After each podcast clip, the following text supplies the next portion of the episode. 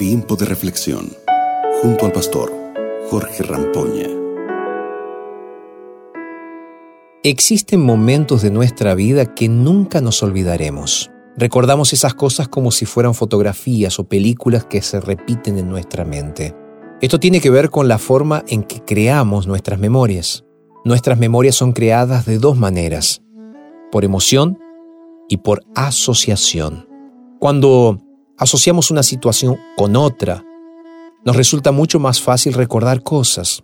De hecho, este es un sistema de memorización que muchas personas utilizan.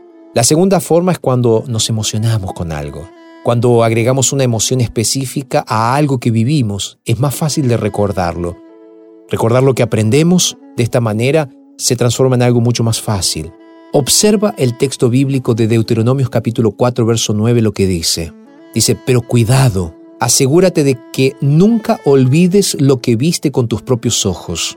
No dejes que esas experiencias se te borren de la mente mientras vivas y asegúrate de transmitirla a tus hijos y a tus nietos.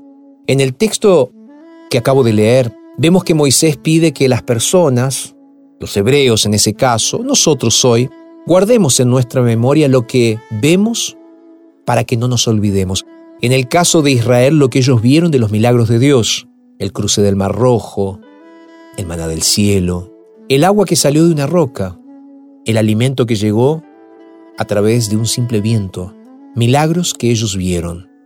Y Dios le dice, no se olviden de cómo los protegí y cómo los cuidé. Como te decía, el pueblo de Israel vivió experiencias sobrenaturales, experiencias que Dios les dio para que ellos tuvieran experiencias de fe poderosas experiencias. Ahora, lo que Dios quería es que a través de estas experiencias ellos pudieran perpetuar esas memorias contándoselas a sus hijos y a sus nietos. Creo que sin mucho esfuerzo tú lograrías recordar ese momento para contárselo a, a tus hijos, ¿verdad? Si hubieses estado ahí en ese momento.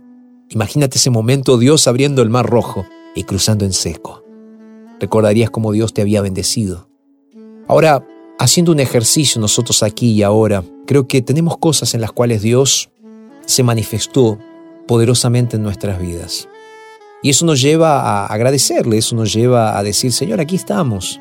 Y esa memoria afectiva que tenemos nos lleva a decir, Señor, tú vas a hacer algo diferente en nuestras vidas ahora también. Eso es maravilloso, eso es lindo. Te invito hoy a que no olvides esas memorias de esas bendiciones que Dios hizo contigo. Al mismo tiempo te invito para que compartas esas memorias con tus hijos, con tu familia, para que ellos también entiendan el porqué de tu fe. ¿Te animas? ¿Sí? Dios hizo grandes cosas en tu vida. Es simplemente hacer el ejercicio de recordarlas. ¿Qué te parece si hacemos ese ejercicio el día de hoy? Piensa en algo que Dios hizo mientras yo oro en este momento. Señor, gracias por ayudarnos a recordar cada día lo que tú haces. Gracias por tu misericordia constante, Señor, en nuestras vidas. Gracias por todo lo que nos das, por todo lo que haces, por todo lo que realmente somos, a través y gracias de ti. Señor, nos entregamos a ti en este momento. Gratos y lo hacemos en el nombre de Jesús.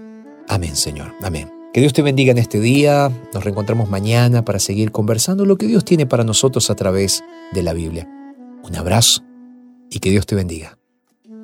Acabas de escuchar Tiempo de reflexión con el pastor Jorge Rampoña.